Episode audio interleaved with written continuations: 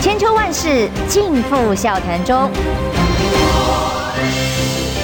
气质王小姐浅秋，跟你一起轻松聊新闻。欢迎收听《千秋万世》，我是代班主持人谢寒冰。那浅秋有事要请假，那这两天，今天跟明天我会来帮他代班。那不啰嗦，直接进入今天的话题。我刚刚坐下来还没开始的时候，就看到很多人已经在问了，就是联合报这个民调，侯友宜下滑五个百分点。那看起来侯友宜完全没有出现所谓的庆祝行情这样的情况。因为不管是在 TVBS 或是在联合报的民调，它都是下滑的。那差别就是在 TVBS 侯友宜还微幅领先，然后在联合报这边的话，他已经落后给赖清德了。那如果仔细去看这里头的年龄层的话，在二十到三十九岁这个相对年轻的区块的侯友谊是最低的，只有百分之十七支持。那柯文哲最高百分之三十五，赖清德居中百分之二十六。四十到五十九岁的话，赖清德最高二十九，侯友谊二十四，柯文哲二十二。那六十岁以上变成侯友宜最高三十，那赖清德二十八，那柯文哲是低到一个离谱，只有八。所以年纪越大越不欣赏柯文哲吗？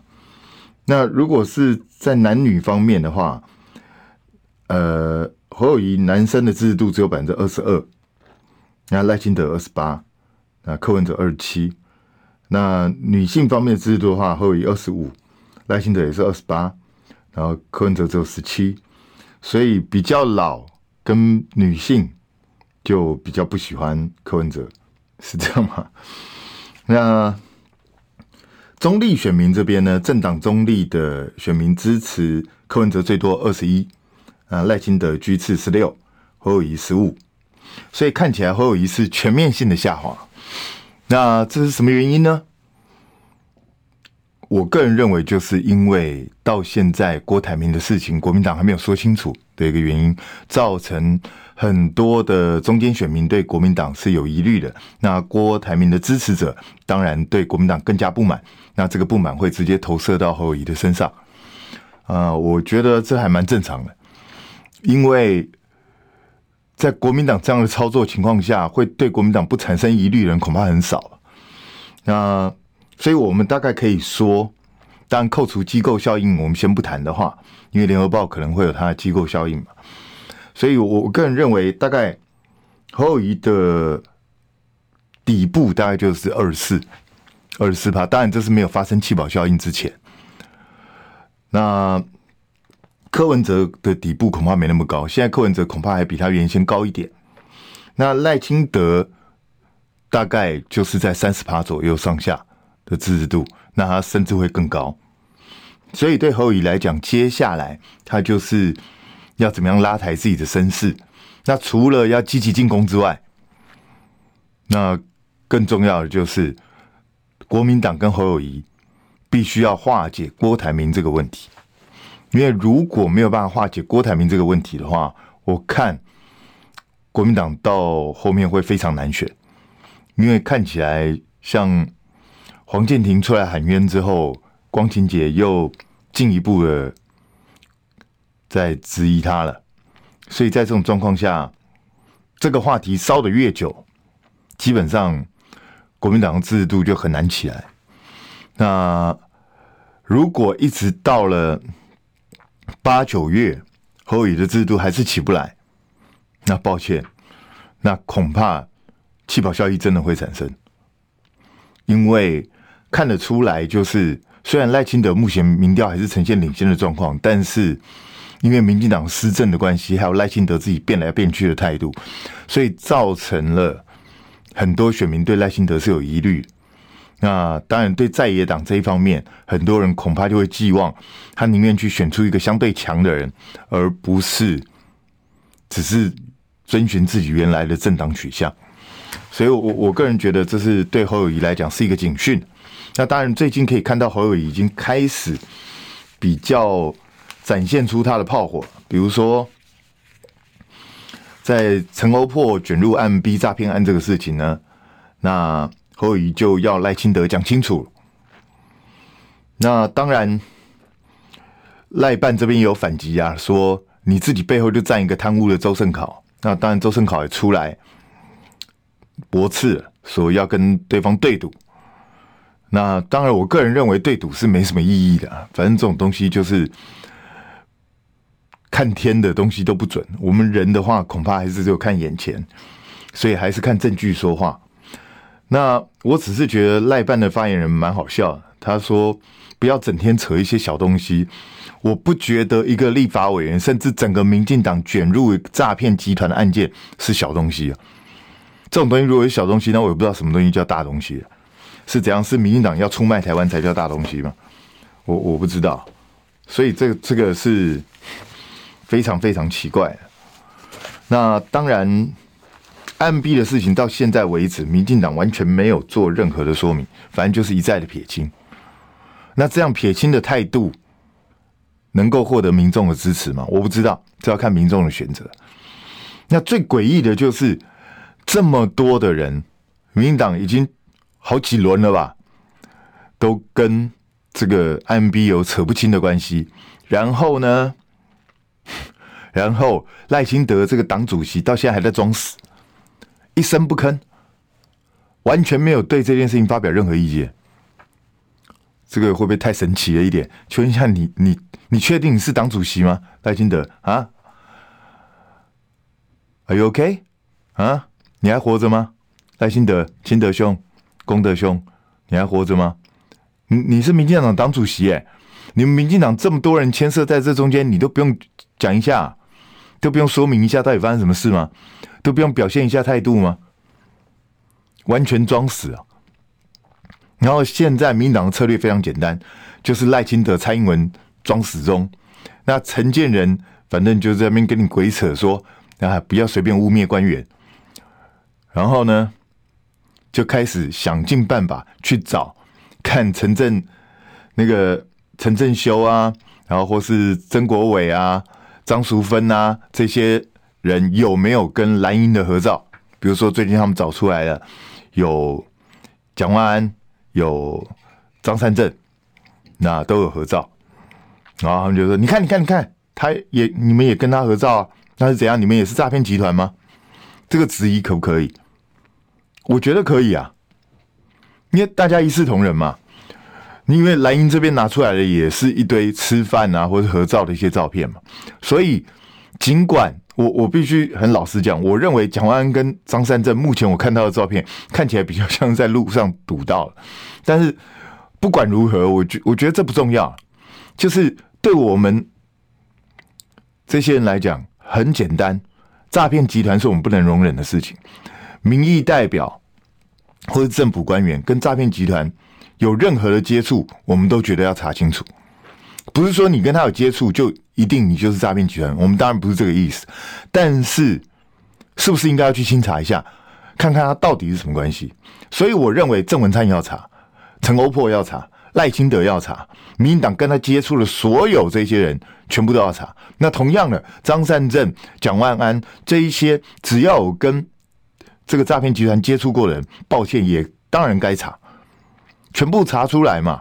那我我是觉得，民进党不要只想要用这种方式，就是大家泼脏水，一起抹黑。你现在国家机器在你手中啊，拜托你去找一点实质的证据出来，好不好？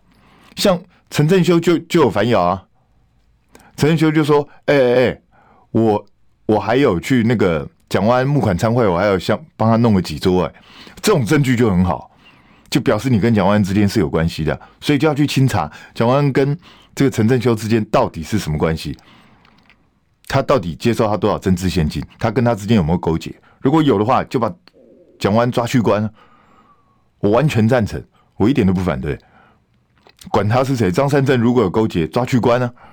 啊，同样的标准，赖清德有勾结，蔡英文有勾结。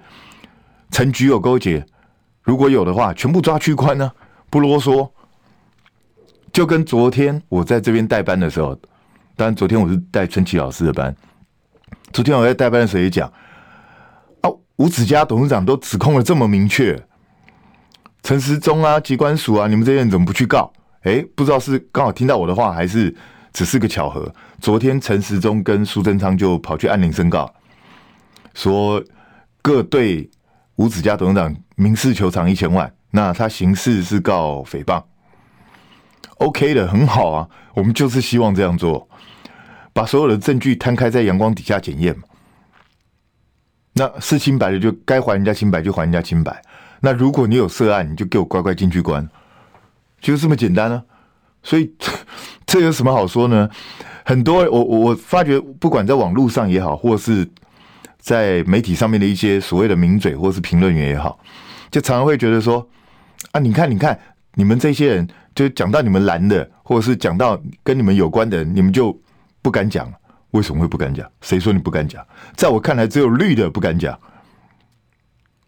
我可从来没有不敢讲过。为什么要不敢讲？我跟蓝的也没什么关系，跟绿的也没什么关系。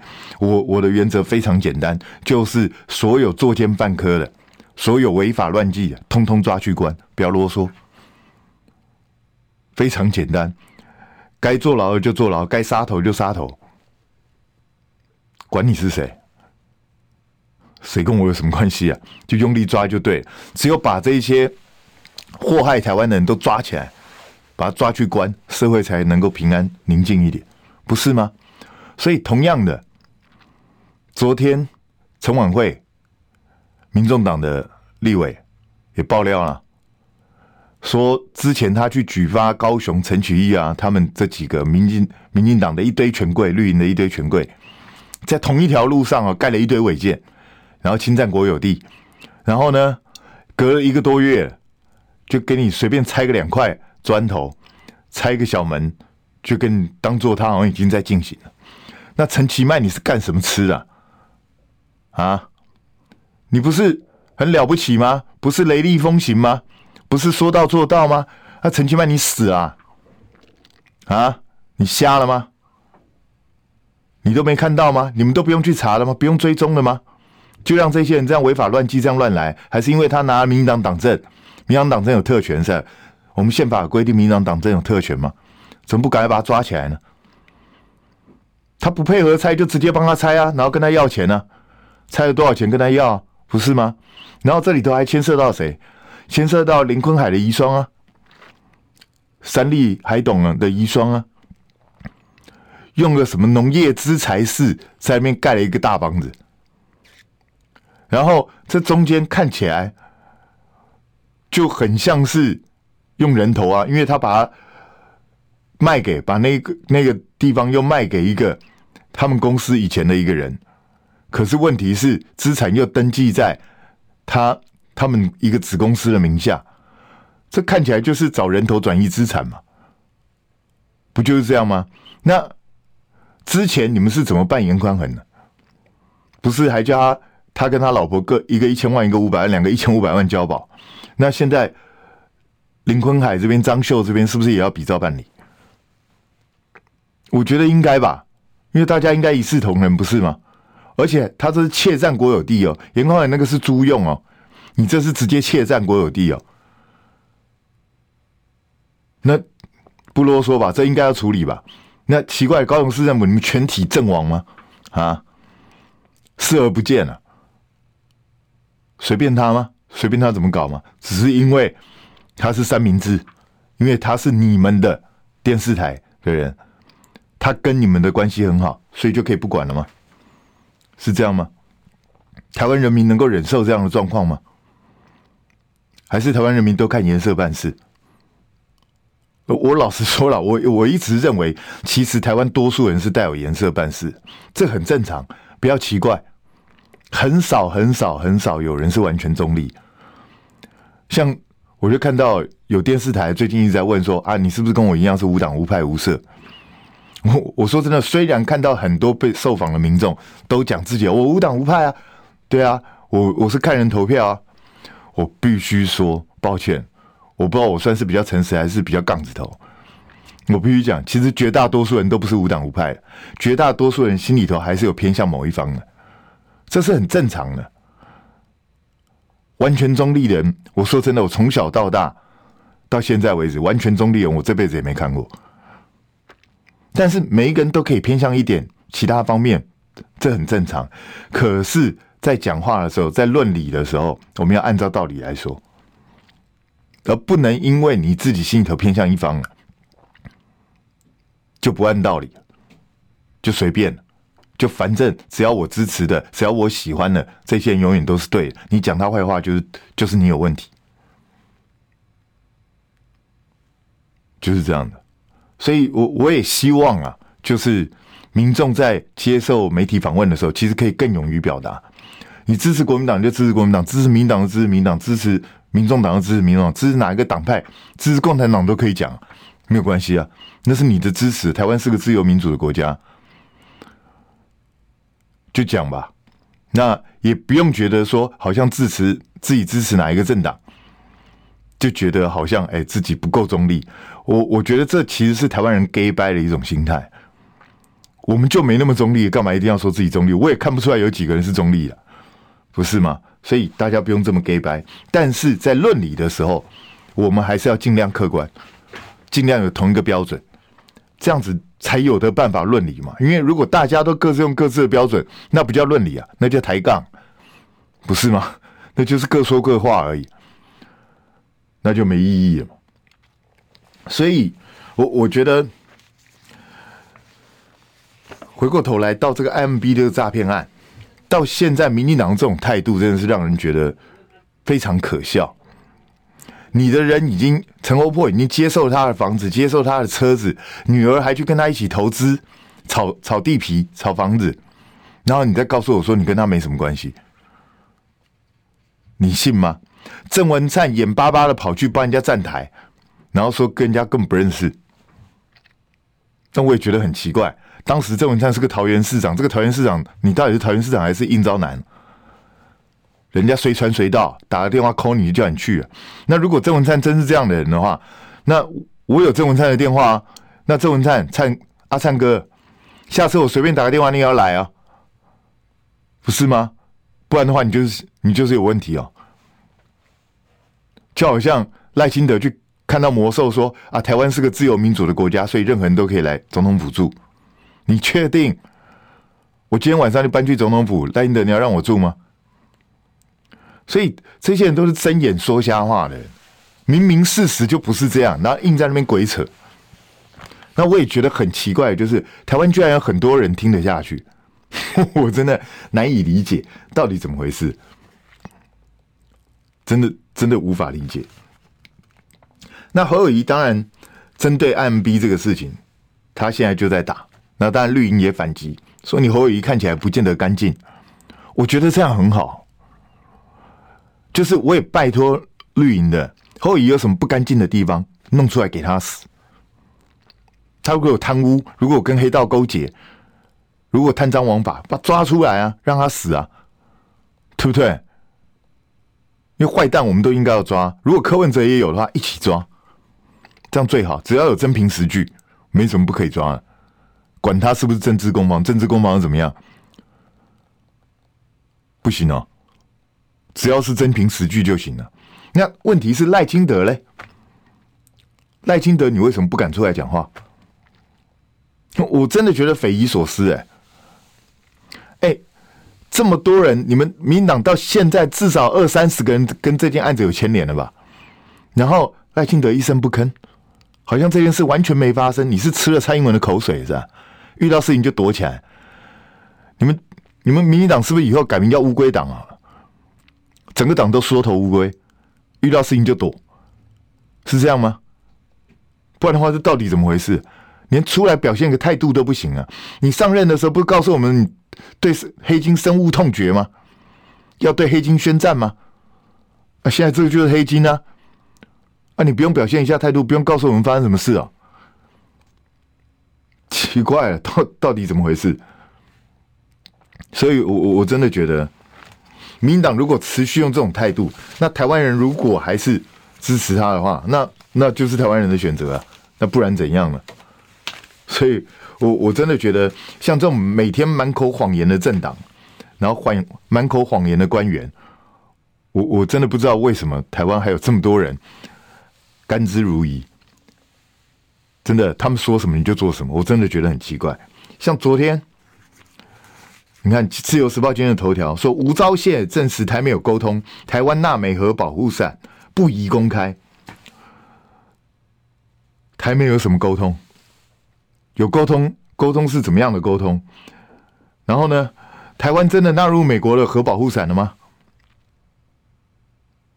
真的有吗？吴钊燮讲的是什么？吴钊燮讲的是他已经跟有需求的国家有联系。那至于在美国有没有纳入，把台湾纳入核保护伞这一点不宜公开。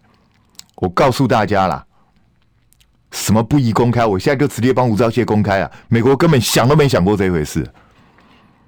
为什么？理由非常简单嘛。请问一下，他把乌克兰纳入核保护伞了吗？乌克兰跟他是邦交国，美国现在正在大力援助乌克兰哦。光是他给台湾一个五亿美金，吵了个半天，到现在一毛钱都还没过来，到底什么武器也没过来。他同样的这样紧急法案，已经给了乌克兰三十七次的援助了。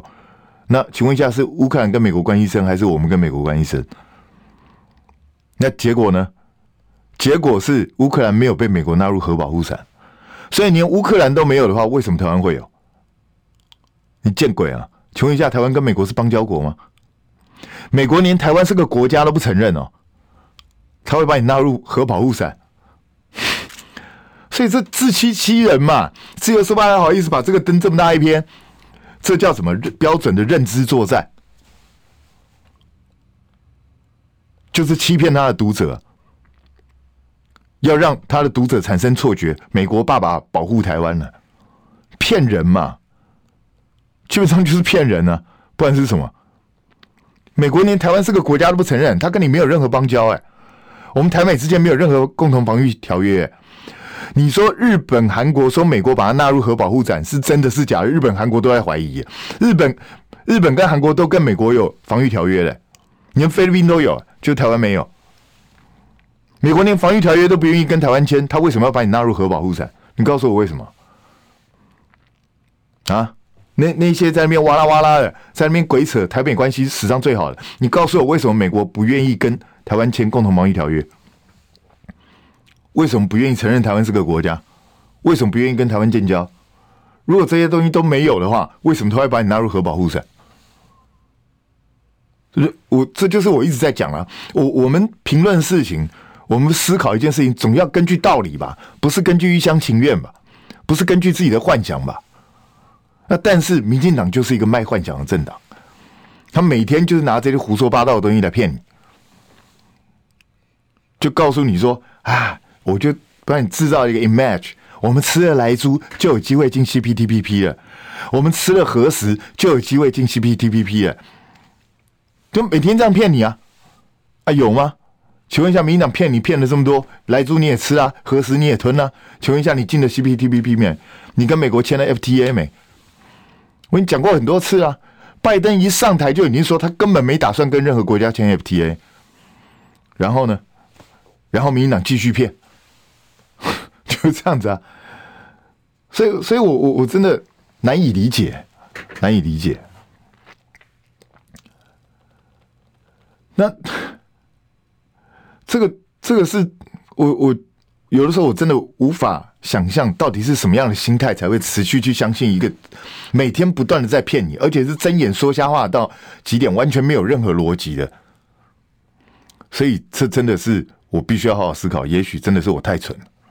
大家休息一下，进广告，待会再聊。我关心国事、家事、天下事，但更关心健康事。我是赵少康，推荐每天中午十二点在中广流行网新闻网联播的《听医生的话》。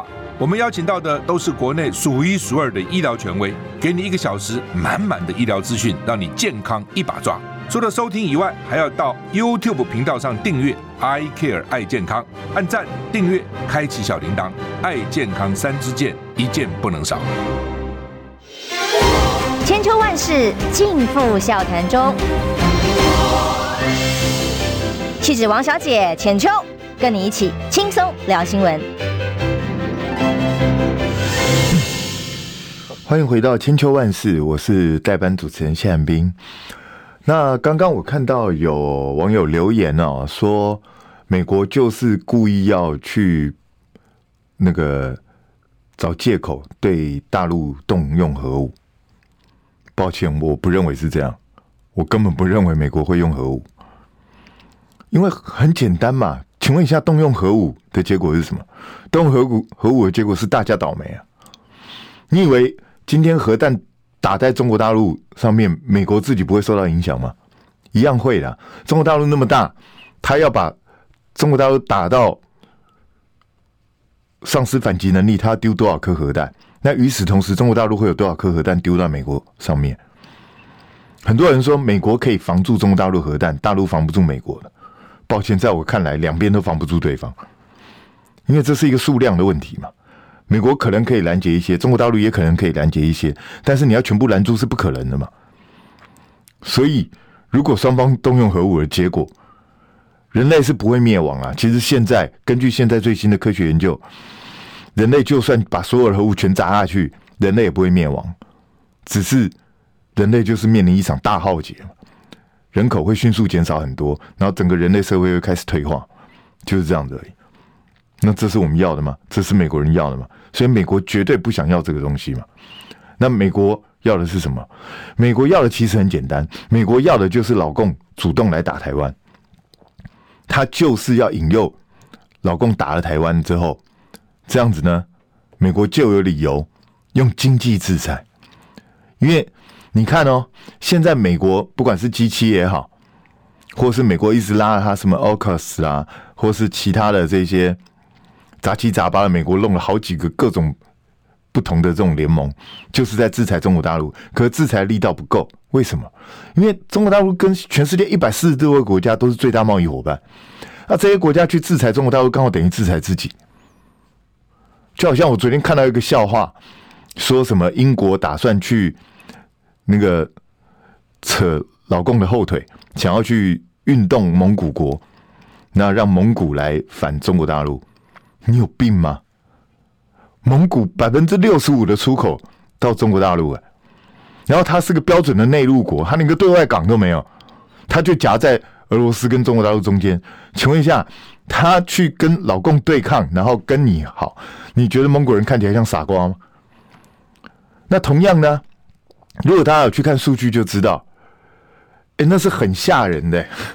就是美国一直在嚷嚷的制裁中国大陆，美中贸易战，结果美中贸易战的结果是，美国跟中国大陆之间的贸易依存度越来越高。然后更好笑的就是，今年 Q one 哦，今年 Q one 西主要西方国家对中国大陆的投资是什么？英国。投资增加了百分之六百八，也就增加了六点八倍。法国百分之六百三十六，六点三六倍。加拿大百分之一百八，一点八倍。德国百分之六十一，增加零点六一倍。日本，日本不是反中国反很厉害吗？加了百分之四十八，连南韩都加了百分之三十七。所以，你有没有注意到这一些美国的盟友？在响应美国制裁的同时，然后全下发生什么事情？他们继续对中国大陆投资啊！他对他投资代表代表一件什么事？他看好在这个市场，不然的话，你觉得这些人看起来像有病吗？我明知道这个地方要看衰了，我明知道这个地方要垮了，我明明知道这个地方要经济萧条了，然后我还拼命对他投资。你你觉得西方人、日本人、韩国人是笨蛋吗？当然不是啊！表示他们看好嘛，所以像三明治告诉你的那些内容都是鬼扯嘛。像三明治啊、大纪元啊、新唐人啊，就一路告诉你说中国大陆的经济快完了、快毁了、完蛋了、不行了、看衰了，经济成长没有预期那么高啊。可是事事实是什么？事实是我们台湾今年第一季是负的，负三点二趴，然后未来持续不看好，因为今天不管是经济或工商，都是同一个。头条叫外外销订单连八黑，本月更糟，这什么意思？代表我们台湾自己的经经济状况才才有问题嘛？一个四月下滑了十八趴，哎，这多惊人的数字啊！所以这个很明显就是台湾自己的经济表现不好之后，那人家明明表现比你好得多，虽然中国大陆表现看起来跟过去那种动辄十几趴比差很多了，但人家还是今年是上预估是五点二趴，美国是多少一趴？我们台湾今年能不能挣都不知道，然后我们再凑别人，这不是好笑吗？那同样的，当美国在喊经济制裁的时候，他的周边的这些盟盟友表面上响应，实际上对中国大陆投资更多，那这代表什么意思？这代表他们并没有真心响应嘛？因为他们觉得中国大陆这个市场对他们来讲还是很重要。那你以为美国看不出来吗？美国当然看出来了。所以美国的做法是什么？美国就是希望老共来打台湾，只要老共打了台湾，他就非常正当理由逼迫他的盟友，你们要切断跟中国大陆之间的关系，你们要对他实行经济制裁。那为什么会这样断言？因为很简单嘛，现在正在演给你看呢、美国对俄罗斯就是用这一招，就是借由俄罗斯去打了乌克兰之后，逼着。欧洲这些国家，欧洲这些国家其实不想制裁俄罗斯啊，他们需要俄罗斯的天然气，他干嘛去制裁他？但是没办法，因为被美国逼的，而且美国把这个道德制高点压住之后，欧洲这些国家只好摸着鼻子听话，就是这样。同样的，现在美国就是食髓知味，他看到哎，在这边这一招很管用哦，所以你看什么时候攻台论？开始沸沸扬扬起来，就是从去年二月俄罗斯开始侵台，就是入侵乌克兰之后，美国开始到处有人在讲，在讲说哦，老共非常可能要打打来台湾哦，可能二零二三呢，可能二零二五啊，可能二零二七，可能二零三零哦，反正随便他们讲。然后我我前两天还看到一个什么德国的一个什么什么学者说。叫什么“斯美白”的这个名字翻译的不错，又美又白啊！他直接讲说，二零二五年一月，趁着台湾海峡风平浪静，他会打过来，还选一个月圆之夜。见鬼了！月圆之夜是变狼人用的好吗？你选在冬天打台湾，你知不知道冬天台湾海峡风浪多大？我当年。那个时候曾经在做记者的时候，我曾经卧底采访，偷渡到对岸去。那个时候我们就坐那个海钓船，假装海钓船的名义，实际上是买春团，然后直接到对岸去。那时候跟我们摄影两个就假装那种白痴买春客，然后就卧底在船船上。你知不知道那个风浪大到整个船人都吐了七晕八素的。然后你选在这种这种时间来作战。你以为军舰比较大就不会有问题啊？告诉你，台湾海峡在那个东北季风盛行的时候，动辄就是八级、十级的风浪。基本上一个船舰哦，就算是现代科技，你四五级风浪以上，你就瞄不准了啦。你那个武器机基本上就没办法用了，因为那个船船一直在晃来晃去、晃来晃去，一上下起伏。请问一下，你怎么打？所以，这个这个什么讲的真厉害？什么情报与安全专家学者，一听就知道，这个根本连个地理、地理，然后气象状况都搞不清楚的人，就在那边胡说八道。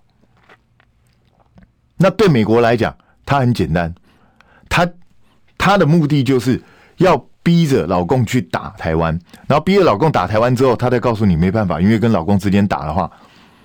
会发生核子大战，就跟他跟乌克兰讲的一样，所以他顶多就是提供台湾武器。那我我已经讲过很多次，台湾是个海岛，又不是像乌克兰，它是个陆地国家，他武器要怎么来都不知道。美国人自己也知道这一点呢、啊，所以他就说在你这边建弹药库哈。那建完弹药库，抱歉，你就自求多福啊，因为美国历次兵推都直接显示啊，他就算。派了两三个航母航母战斗群来，他自己也是损失惨重，那还是无法阻止解放军登陆，那他干嘛来？而且，如果双方打到这么惨烈，彼此都损失几千上万人的时候，然后动辄那个战机是以百架以上这样去损失的时候，请问一下，这两国不会动用核武？你确定？这两个都核武大国，核武大国基本的准则就是避免直接作战。所以美国要的就是老共来打台湾，台湾能够撑得最久，最好像乌克兰这样一直拖着，那就可以动员全世界的力量去制裁中国大陆。真正的目的是要干什么？美国不是要在军事上去压过中国大陆啊，根本你们都搞错了。美国是要在经济上压垮中国大陆，因为中国大陆对他最大的威胁根本不是军事，中国大陆最对他最大的威胁是经济啊，因为中国大陆现在的经济量体已经到了美国的三分之二。如果以 PPP 计算的话，就是购买力平价计算的话，很多单位已经指出中国大陆已经在美国之上。那美国看到这种情况，他知道如果让中国大陆成成为世界第一大经济体。那未来美国的霸主地位就会逐渐被取代，因为现在高科技战争拼的就是钱呢。所以对美国来说，他不能够让自己领先的地位遭到挑战，所以他要拼命的去压压制住中国的发展。所以只要中国大陆去打台湾，那就可以压制住中国大陆的发展，让中国大陆的经济没有办法前进。那代价是什么？代价就是让欧洲这些国家去抵制。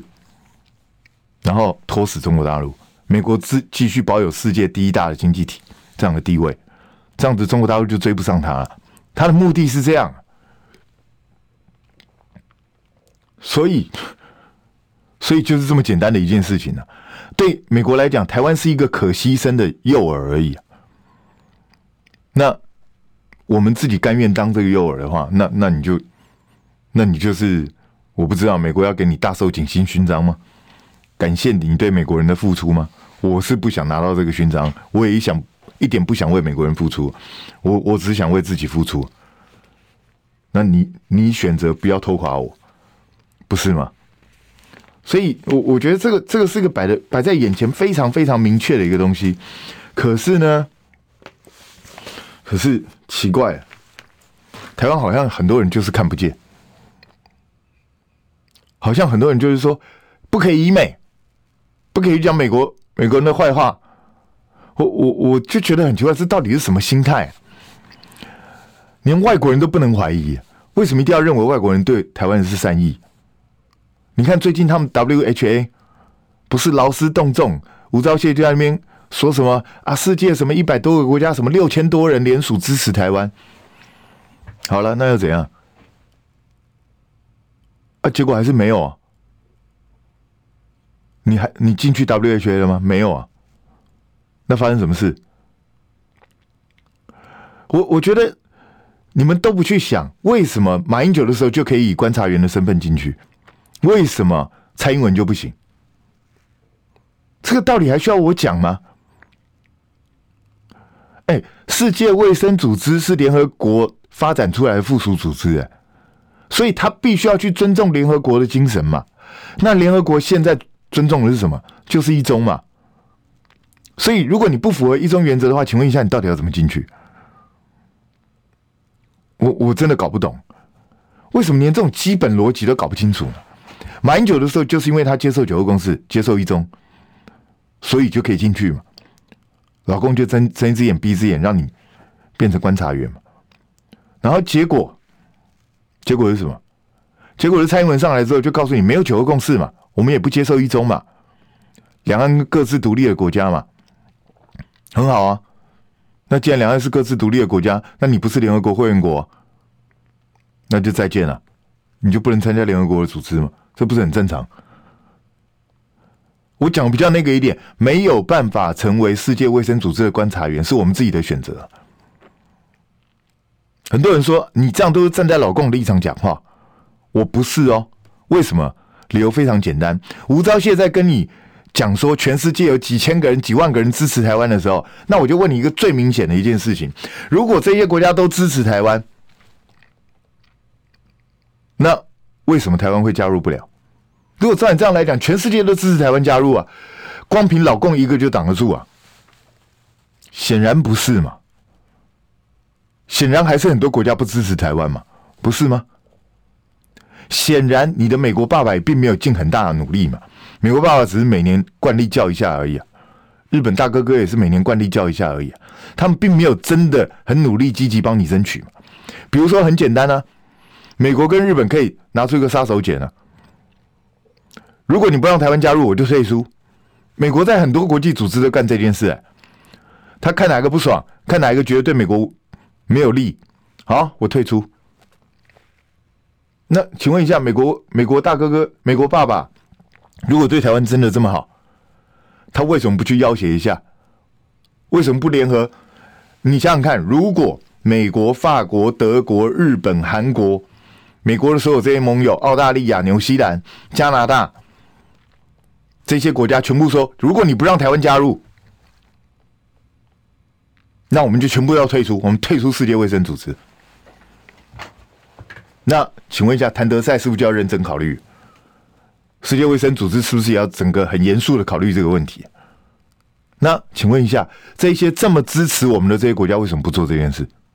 你们自己去想想为什么。我们进一下广告，待会再聊。听不够吗？快上各大 Podcast 平台搜寻中广新闻网新闻，还有精彩节目都准时推送给您，带您听不一样的新闻。中广新闻，千秋万世尽付笑谈中。气质王小姐浅秋，跟你一起轻松聊新闻。欢迎回到千秋万世，我是代班主持人谢寒冰。那其实有的时候一直讲这些东西，我自己都有时候觉得很无奈。怎么无奈呢？就是我我觉得很多事情就是很明摆的摆在眼前了，人家就是要去，根本没在乎过台湾，只是把你当个棋子，只是把你当个可可抛弃式用完就丢的一个道具。然后我们台湾在那边自己沾沾自喜，自己觉得自己多了不起。你看前两天汉光演习，汉光演习，你看里头有一些媒体就大大张旗鼓说，你看你看，美国准备在开战的时候，美国那个陆战队特别来哦，做一个演练，什么演练呢？到时候开战之后有空中人道救援走廊。好棒棒啊！讲的好像是，哎，大家不要怕，战争的时候，美国爸爸一定会来给你靠，而且到时候会把台湾的这些老弱妇孺啊，全部都运出去一样。我请问一下，他来几个人？空中救援走廊，空中救援走廊是什么东西？你觉得空中运输一次能载几个人走？这个很明显嘛。他在弄这是什么东西？就是在紧急的状况下，他保持一个空中通道，把谁弄走？把 AIT 美国在台协会这些人，然后美国的侨民，还有谁？还有蔡英文政府的这些重要人员弄走，就这样子而已啊！他怎么可能？他哪有这个能量去救到台湾这么多人呢、啊？你自己去看看乌克兰这个国家，他现在乌东被人家占了。少掉快一千万人口，然后他又有一千万人口跑出去，所以乌克兰本来四千多万人口，现在只剩下两千万。那台湾是两千三百万人口，请问一下，美国能够帮我们运出去多少人？四百万、五百万？你想得美，连万都没有，就是几百人而已，就是这样子啊？怀疑吗？这是摆在眼前的事实啊！他们没有这个能量救你啊！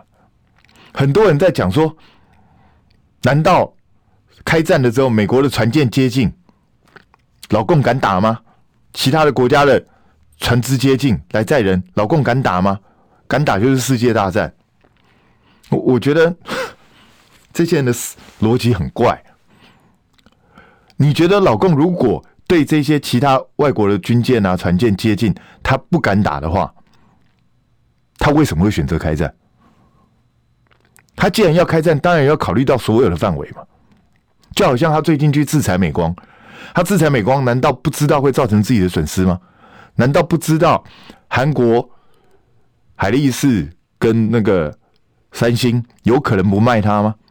他不知道台湾也可能不卖他吗？那他要怎么去解决这个问题？他当然要想好替代方案，他才能够去进行这样的制裁嘛，不是吗？所以你你们长期观察老公就知道，老公是个很能忍。当他发觉局势对他不利的时候，他不会轻易做出决定。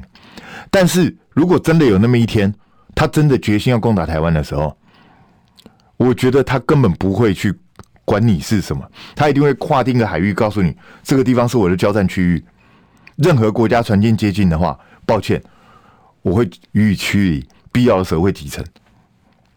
这是必然会发生的事情嘛？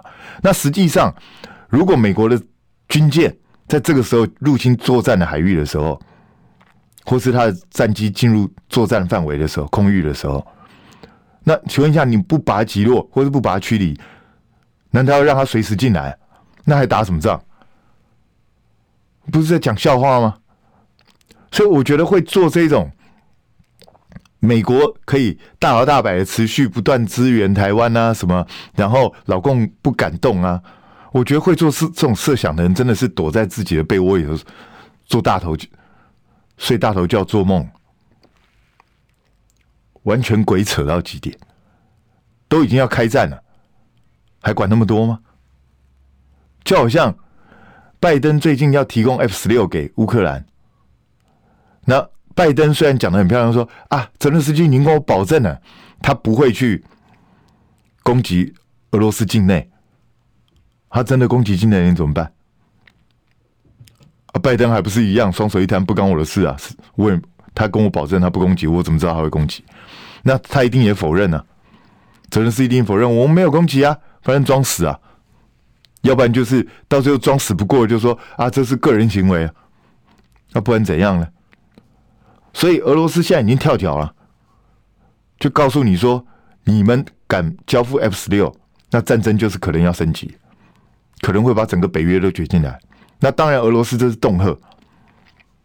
可是其实，你以为北约真的就这么简单就会把战机送过去吗？